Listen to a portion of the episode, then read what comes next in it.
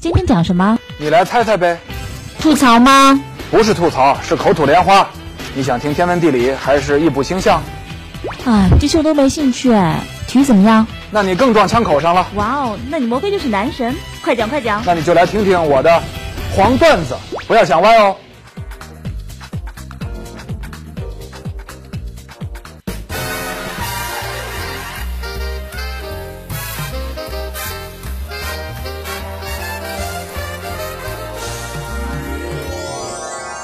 本节目由哈尔滨啤酒首席冠名播出，哈尔滨啤酒尽情世界杯。呃，今天咱们继续为世界杯预热啊！我想中国球迷啊对世界杯的感情一定是复杂的。这好像面对一个自己心仪的女人，非常喜欢，但是又因为得不到，根本没机会接近，而痛苦不堪。回顾中国足球冲击世界杯的一次次经历，除了2002年世界杯的预选赛啊。其他的几乎可以串成一部中国足球的苦难史。从今天开始，我们的世界杯节目啊，就来聊一聊世界杯和中国。其中呢，特别选择几个中国足球冲击世界杯的关键词。这第一个关键词啊是放水。其实不是我们放水，而是我们被放水。现如今看中国队比赛的球迷啊，会发现一个问题：在事关出线的比赛中。中国足球经常陷入让人恐慌的这个算术题当中。其实呢，这是有历史渊源的、有来头的。中国足球第一次被人算计，就是在第二次冲击世界杯的征途当中，倒下的是苏永顺和他的那一批队员。当时啊，是只差一步就到西班牙了。苏永顺是新中国最早的那一批国脚之一，因为家庭出身问题，选派年轻球员到匈牙利留学的时候呢。他不能去，出身不好。退役后呢，他两度执教广东队，将南派足球带到一个高峰。一九八零年七月，他从年维斯手中接过了国家队的教鞭，堪称众望所归。年底世界杯预选赛就开始了，时间很紧张。当时的赛制呢，跟现在差不多，大致分为两个阶段。第一阶段啊是分编组赛和小组赛，编组赛呢只有一场，赢了香港。小组赛的对手有香港、日本和朝鲜。其中呢，朝鲜是亚洲强队。当时呢，中国队和朝鲜队交手啊，是胜少负多。这场球呢，踢得惊心动魄，一波三折，打了加时赛。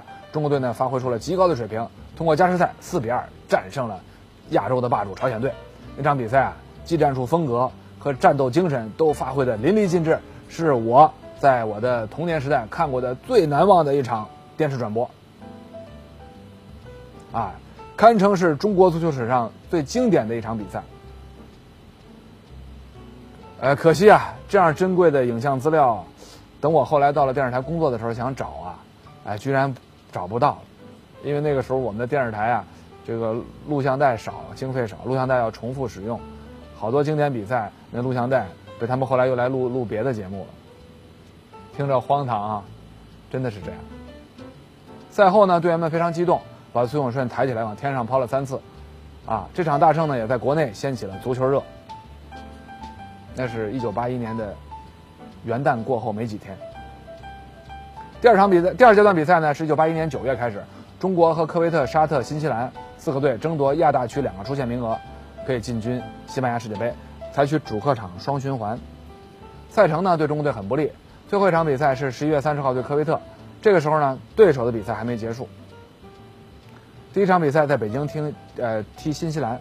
新西兰队呢是一帮这个在欧洲踢球或者打橄榄球的技术糙哥，但是身体很棒，传统的简单的老式英式打法，冲击力极强，哎，大脚开上去，空中轰炸，啊，由于那个时候中国足球啊刚刚改革开放，刚刚见世面，而且呢那一代的中国球员普遍身体条件不如现在，所以呢，对方这种简单有效的踢法加上他是凶猛的冲撞，哎，中国球员非常的不适应，哎，踢起来之后呢很头疼。要搁现在，嘿，中国球员的身体条件比他们还棒，比他们还高、还猛、还棒，而且还狠，是吧？另外呢，由于是改革开放之后第一次在工体踢世界大型比赛，赛前呢也有很多的各种方面的管教、管制，不许球迷在场内站起来喊，不许吹口哨，大家只能安安静静坐着看比赛，主场优势也没有得到充分的发挥。结果呢，踢成了一个零比零。在比赛中。队中的核心荣志航被新西兰队粗野的铲伤，直接被送到医院缝了十针呢。他这一下场，对中国队的影响非常大。不仅这场比不仅这场比赛没拿下，而且对后面的比赛都有影响。新西兰队客场打平，非常满意。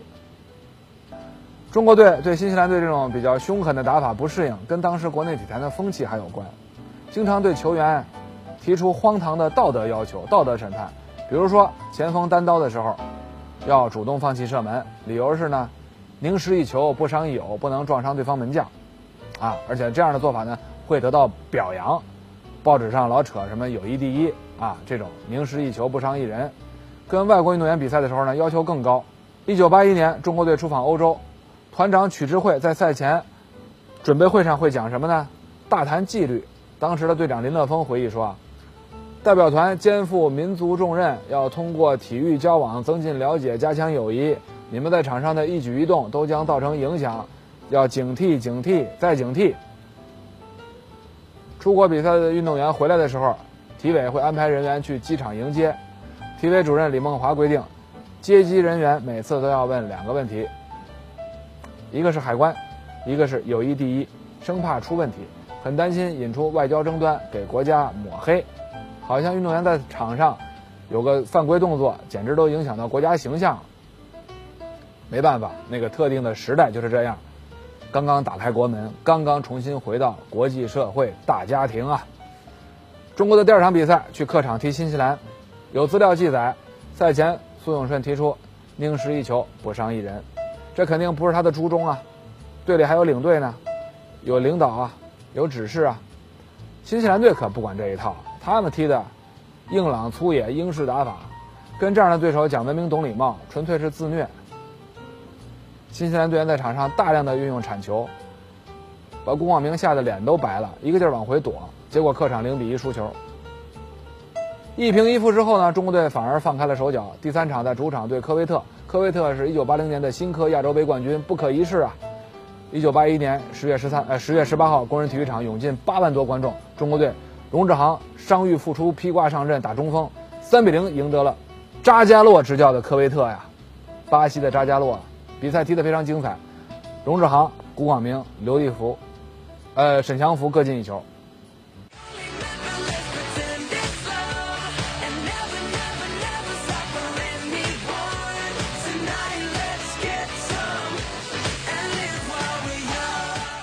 本节目由哈尔滨啤酒首席冠名播出，哈尔滨啤酒。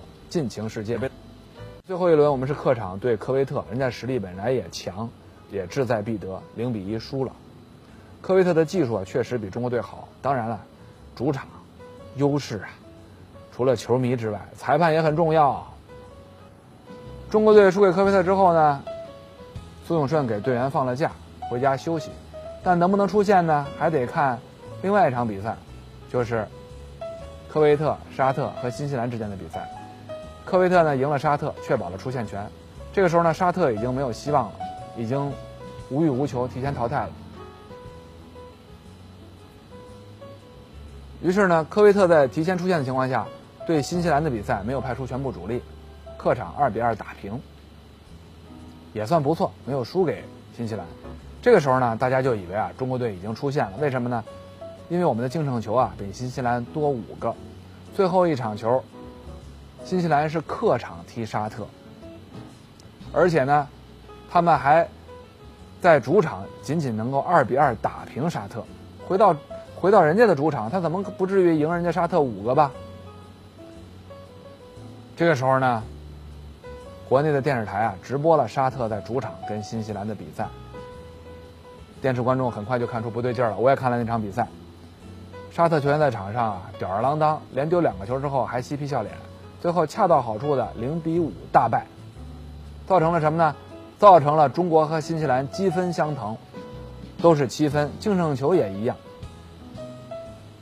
那个时候啊，胜一场是两分，如果是胜一场三分啊，中国队还是会比新西兰多一分，因为中国队比他多赢一场球。我们是三胜一平两负，而他呢是两胜。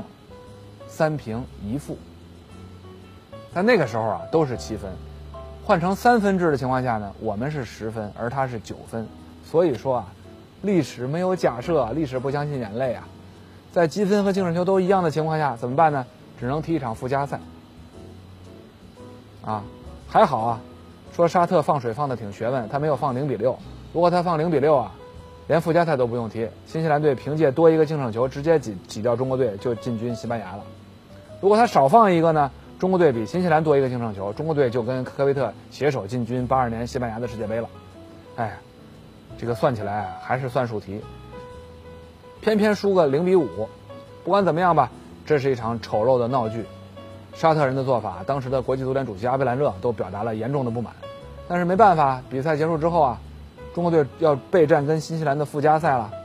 散落在各地的国脚只能立刻归队，大家纷纷表决心，要不惜一切代价拿下这场比赛。比赛开始，巴西裁判判罚准确，尺度非常严，不利于踢法粗野、动作粗鲁的新西兰队。一有犯规动作，马上就吹哨。给中国队创造了极有利的发挥空间，但是咱们的队员太紧张了。你想想，都在报纸上发公开信了，这能不紧张吗？还是说那个时候没见过世面，国际比赛见得少，咱们那会儿都没有在电视上看过什么大赛的转播呀，是不是？这种情况下，被寄予厚望的吴玉华也没有发挥出突破过人的特点。当时呢，曾雪林和他的侄子曾宪子啊，就是金利来的这个领带大王。坐在新加坡的看台上，曾雪林说：“踢得更乱了，比上一场还紧张。上半场，新西兰队通过简练快速的打法，长传、头球摆渡，啊，第二点跟进，连进两个球，二比零领先。下半场，中国队总算缓过劲儿来了，黄向东踢进一个任意球，全队开始猛攻。本人呢，那个时候十三四岁，看了这场比赛的直播，哎，那叫一个着急呀！新西兰队啊，这帮队员毕竟是，咱们说，人家是在。”西方世界里生活，没吃过猪肉，还见过猪跑，心理素质好，见识多，知道比赛怎么踢，技术上不如你，我知道怎么发挥我的身体优势，密集防守顶住了中国队的攻势。场上的中国队队员，慌乱当中都忘了裁判赛前的关照，突啊，过人呐，我会吹呀，没有能够通过突破获得定位球。比赛结束之后啊，只有荣志航说啊，说我想到了。但是我被对方看得太死，没机会摆脱，没机会转身。就这样，中国队啊，非常遗憾的错过了世界杯。这也是改革开放之后第一次冲击世界杯。回国之后，苏永顺向年维四提出了辞职，年维四极力的挽留，但是呢，他去意已决呀。尼赫鲁金杯赛，哎，印度的尼赫鲁金杯赛他就没有去，由张洪根替他带队参加。世界杯在西班牙举行的时候呢，苏永顺随中国足协的考察团去观摩。从西班牙回国之后，苏永顺办好了手续，以探亲的名义去了加拿大。他的哥哥和母亲已经在那儿定居了，一直劝他过去。国家队的主教练的位置呢，还一直给他留着，但他写了一封信，说明情况，交给呃这个信啊寄给了中国足协，然后再也没有回来。在马德里考察世界杯比赛的时候呢，孙永顺对曾雪林说：“啊，冲出亚洲恐怕不是我们这代人能实现的，我们的差距太大了。”但是这番话呢，并没有浇灭曾雪林的热情。曾指导后来主动请缨，希望执教国家队，中国队呢即将再次发起冲击。那么，曾雪林带队冲击的是一九八六年墨西哥的世界杯，他的命运又将如何呢？咱们下期接着聊。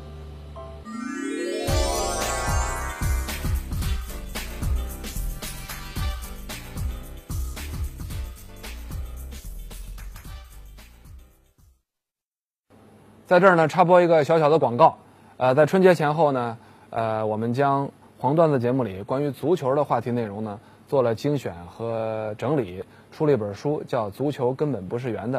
在世界杯年呢，给大家提供一本看球囤货备料装逼指南啊，呃，京东、当当、卓越都已经可以开始订阅了，希望您能够喜欢。